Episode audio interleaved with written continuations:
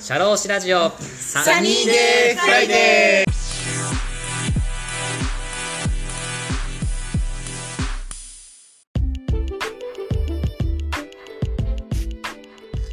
この番組は国内海外問わず放浪が大好きな国際派社労士 DJ のポッドキャストです。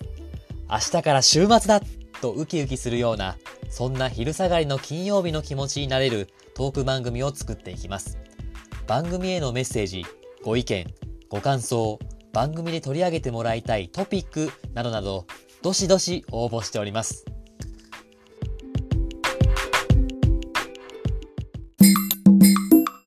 じゃあ、すみません。あの、栗原さん、3つ目の質問なんですけども、はい。いろいろと、あの、今までの栗原さんの生き様というかですね、働き様っていう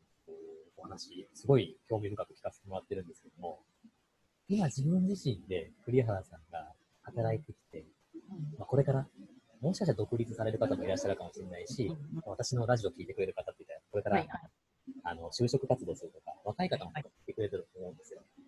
これから、その、人に勧めたい働き方、まあ、ザ、栗原さん流、まあ、働き方なんじゃないわかんないですけど、いただけたらなと、はい、はい教えてもらいたいなと思います。はい。そう、そうね。なんかこう、今までの話ともはい、なんか被るところがあると思うんだけど、やっぱりその、なんか自分でそのコントロールできる働く量だったりとか、はい仕事も選べるし、まあ、時間の融通も効くし結構私その2016年に独立したっていうのがどういう時期だったかっていうとほう。2015年の6月に子供を産んではい。2016年の2月に開業してるのね私だ。からまだ子供が生後半年とかで仕事を始めててだか当然そんなに量はできなかったんだけど、でもその仕事の量って自分で調節できた。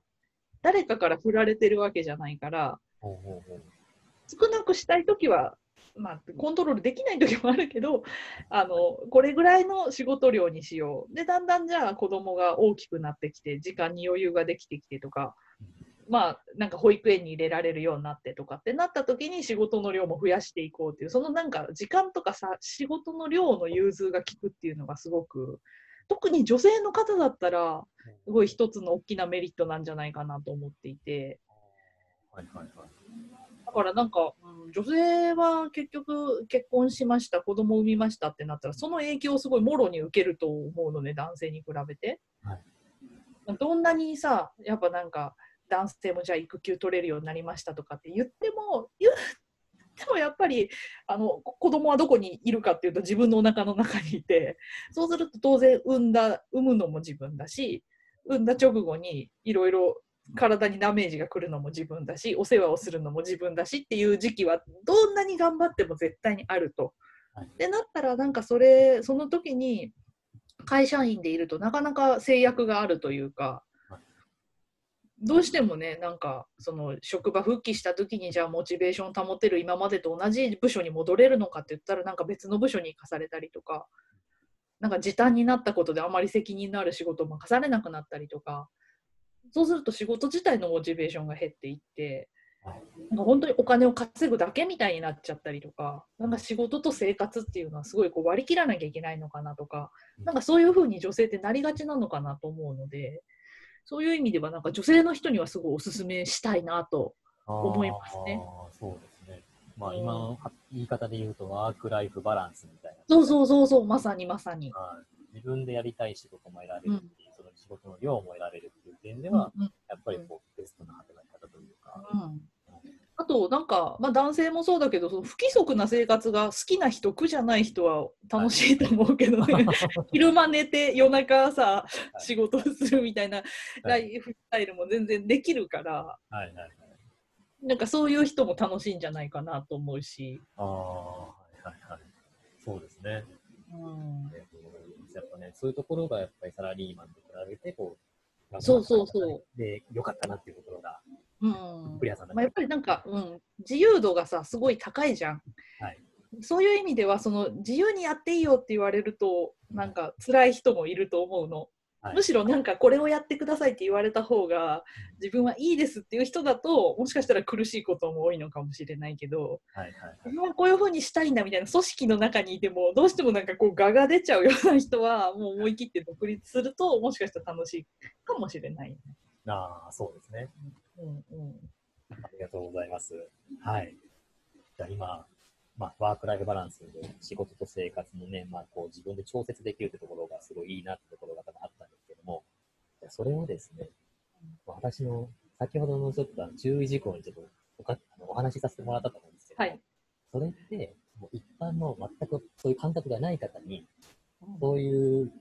いいとこだよっていうのを説明するときに、それは例えてみたら、どういう感覚難しいよね。こういう多分、あのね、独立したことがない方とかに、そういうことを例えてみたら、どんな感覚で仕事ができるのかとか、どんな感じなのか、例えて言うと、どんな感じでありますかなんだろうね。めっちゃ難しい質問だよね。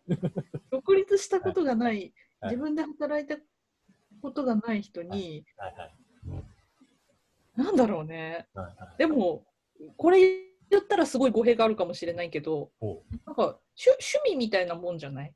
趣味ってさ、自分の心とか時間に余裕があるときはさ、はいはい。じゃあ休みの日一日中 Amazon プライム見ちゃおうみたいなさ、はいはい。時もあるし、じゃあ逆になんかいろんなことが忙しくてとか、他の用事がいっぱいあるときは、別に Amazon プライム見なくてもいいわけじゃん。そうですね。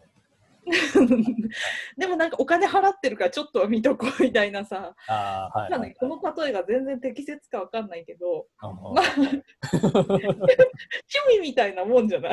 あー、なるほど。趣味みたいな形で自分が好きなものだったら、そういうことをしていく。もう寝寝ずに、例えばもうずっと映画好きな人だったら、そこ、もう夜通し24時間見る。そうそうそうそうそう、やろうと思えばできちゃうじゃん。他の用事がないんだったら。そこにこうお友達と会う用事とか、はい。なんか別の、なんか実家に帰んなきゃいけないとか、なんか用事があったらさ、はい。なかなかじゃあ一日 Amazon プライム見るのは無理なわけじゃん。ほうほうほう。そうですね。でそうなれば別に見る量を減らせばいいわけだし。みたいなことじゃない？ちょっと全然違うと思うけど。いや、でもすごいわかりましたよ。僕はあのそうそうだなって思いました。はいやるときはすごいやるし、うん。やらないときにはもうやらないというか、熱中するときは熱中するみたい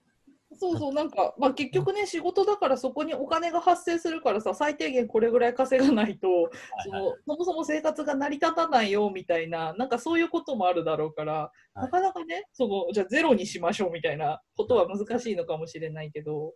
特にさっき言ってたその女性の方とかで、はい。なんか子供がまだちっちゃくてとかだったら、まあ変な話、2馬力というか、旦那さんの稼ぎもあるわけだから、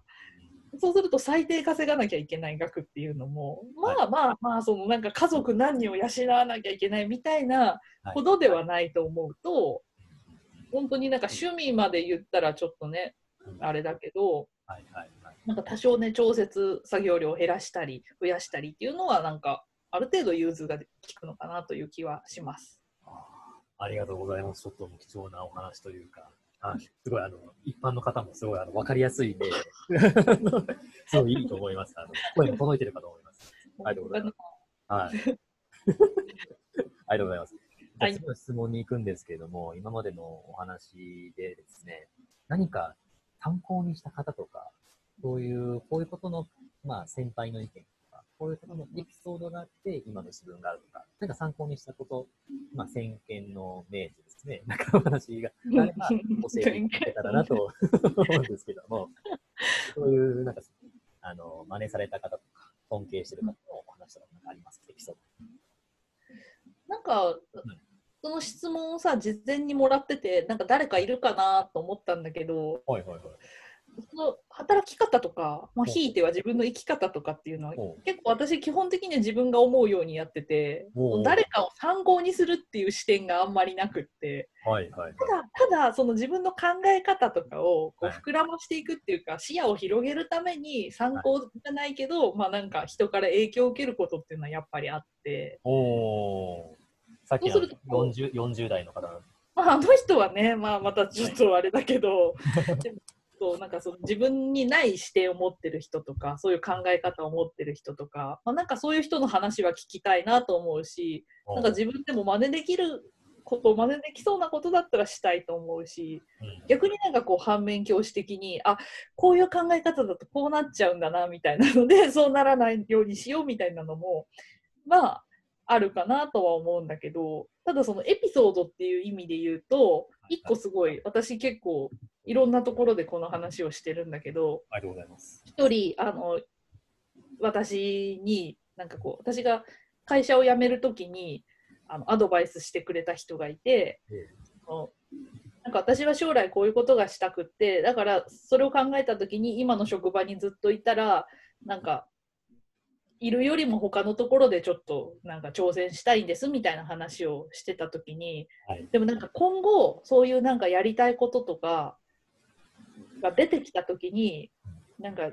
いろんな人にそれを言った方がいいよってすごいアドバイスされてっていうのはなんか例えば私がさいきなり漫画家になってあの連載を持ってあのジャンプとかであの書きたいんですみたいな夢があったとするじゃん。はいでなった時に今の自分の立ち位置からそのジャンプで連載を持つ作家さんになるまでってめちゃくちゃ遠いからさまあ恥ずかしいじゃん言うのって。そうですね。でもなんかそういうのとか気にせずにいろんな人に言った方がいいよって言われたのねそのそうするとなんかいろんな人がそれを覚えててくれてなんかその人そのそれぞれの人の人生の中でそういうチャンスじゃないけどそういう話があった時にあこんなことやりたいって言ってた人がいるなっていうのではいなんか巡り巡ってその夢が叶ったりすることがあるからおなんか機会があったりなんか挑戦するきっかけみたいなのが生まれたりするからあとそのアドバイスもらえたりっていうのもあるからはい。あんまりそこはなんかこうためらわずにいろんな人に話した方がいいよって言われて。でなんか私はそれを聞いてからなんかこう言うようにしてて今こういうことやりたいんですとかいつかこうなりたいんですみたいな話を結構するようにしててはい。でもなんか本当にそれのおかげであのなんだろうチャンスが来たこととかそのおかげでできたことっていうのが意外にたくさんあってうんうんだから私はぜひこれはねあの他の人もやってほしいと思ってたびたび言うようにしてるんですけど。はいはい。ちょっといいですか？質問、なんでそれではいはい。質問なんですけど、はいどうぞ。例えば、さっきのまあジャンプの連載の話ですけども、例えば自分がその夢があっ夢に達成するためにいろんな人に言うわけじゃないですか。うんうんで、いろんな人に言う中で、その人に言うことによって、やっぱりその有限、不実行になってしまうというか、うんうんこの人が言ったことによって、この人なんか大した全然成長してないのに、なんかそういうのをこう言いふらすっていうのは、もしかしたら、まあなんかこう、大した人間じゃないみたいな感じで、なることもあるじゃないですか。うんうんうんやっぱりその、紹介してもらうってことは、そのちゃんとした対価でもって頑張んなきゃいけないと思うんですけども、うんそこら辺の自分の追い込み方？追い込み方というか、言うことによって自分責任もできるように出るじゃないですか。うんうんうんそこら辺ってどう努力してるのかとか、そこら辺は気にしないようにしてるのか、メンタル面とか、その辺をちょっとなん教えてもらえなんだろうな、なんかそれを言うことで、誰かから何かを紹介してもらおうとか、チャンスをもらおうと思って言っちゃいけないんだと思うんだよね、多分。おー、はいはいはい。だから本当になんかそれこそ有限不実行にならないようにするために言うとかっていう側面の方が強いのかもしれないんだけど、今自分ってこういうことやりたいんだよっていうことで、言っちゃった手前、うんやった方がいいなとか、おで言っちゃった手前やるんだったらある程度かっこいい形でやらないとダメだなとかっていう、まあ、自分へのその追い込みにもなると思うし。それを言っとくことでなんかはい。アドバイスがもらえたりとか自分もそのジャンルじゃないけどこういうことを知ってた時があってその時はこういう努力をしたよとかこういう人に声かけてみたよとかなんかそういうアドバイスをもらえたりもするからなんかそういう感じかな。自分の追い込みというか、自追い込みまあそうね。退路を断つみたいなねああ、そうですね。っていうところもあるかもしれない。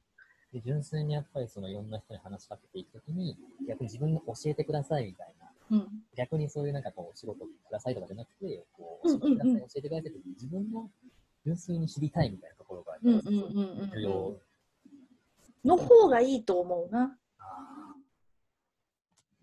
あこら辺僕もなんか難しいなと思ってて、すごい今、なぜ、なぜできるのかなと思って、お聞きさせてもらいました。はい。なんかね、しどうなんだろう、できる人はいると思うんだけど、あんまり私はその仕事をくださいみたいな感じで 行くことができないし、あんまりそういう頭がないというか、なんかね、知り合いにさ、うん。仕事をもらおうとするっていう、結果的にその仕事から、仕事じゃない、知り合いから仕事ってもらえるんだけど、でもなんかないって自分から行くことがなんかあんまりあなんかかっこいいことのように思えないというか、使えるものは使った方がいいと思うんだけど、私はあんまりそれができない人間なので、はいはいはい。ただ自分はこういうことやりたいと思ってるよとか、こんなことできるよって話はしといたら、なんかの表紙にね、なんかいいことがあるかもしれないから、あ何でも巻いとくっていうのはいいと思うんだけど、そこでさ、ガツガツ来たらさ、うわ、なんかこの人自分をなんか、お金稼ぎに使おうとしてるみたいに思われても嫌じゃない？めちゃめちゃ思います ね。個人でやるとその辺がね、難しかったりするけど。ああ、そういう考え方好きです。はい。はい、ありがとうございます。はい。わかりました。いかがでしたでしょうか？教えてあなたの働き方。次回もこのお話の続編をお送りします。魅力的なお話たっぷりです。お楽しみに。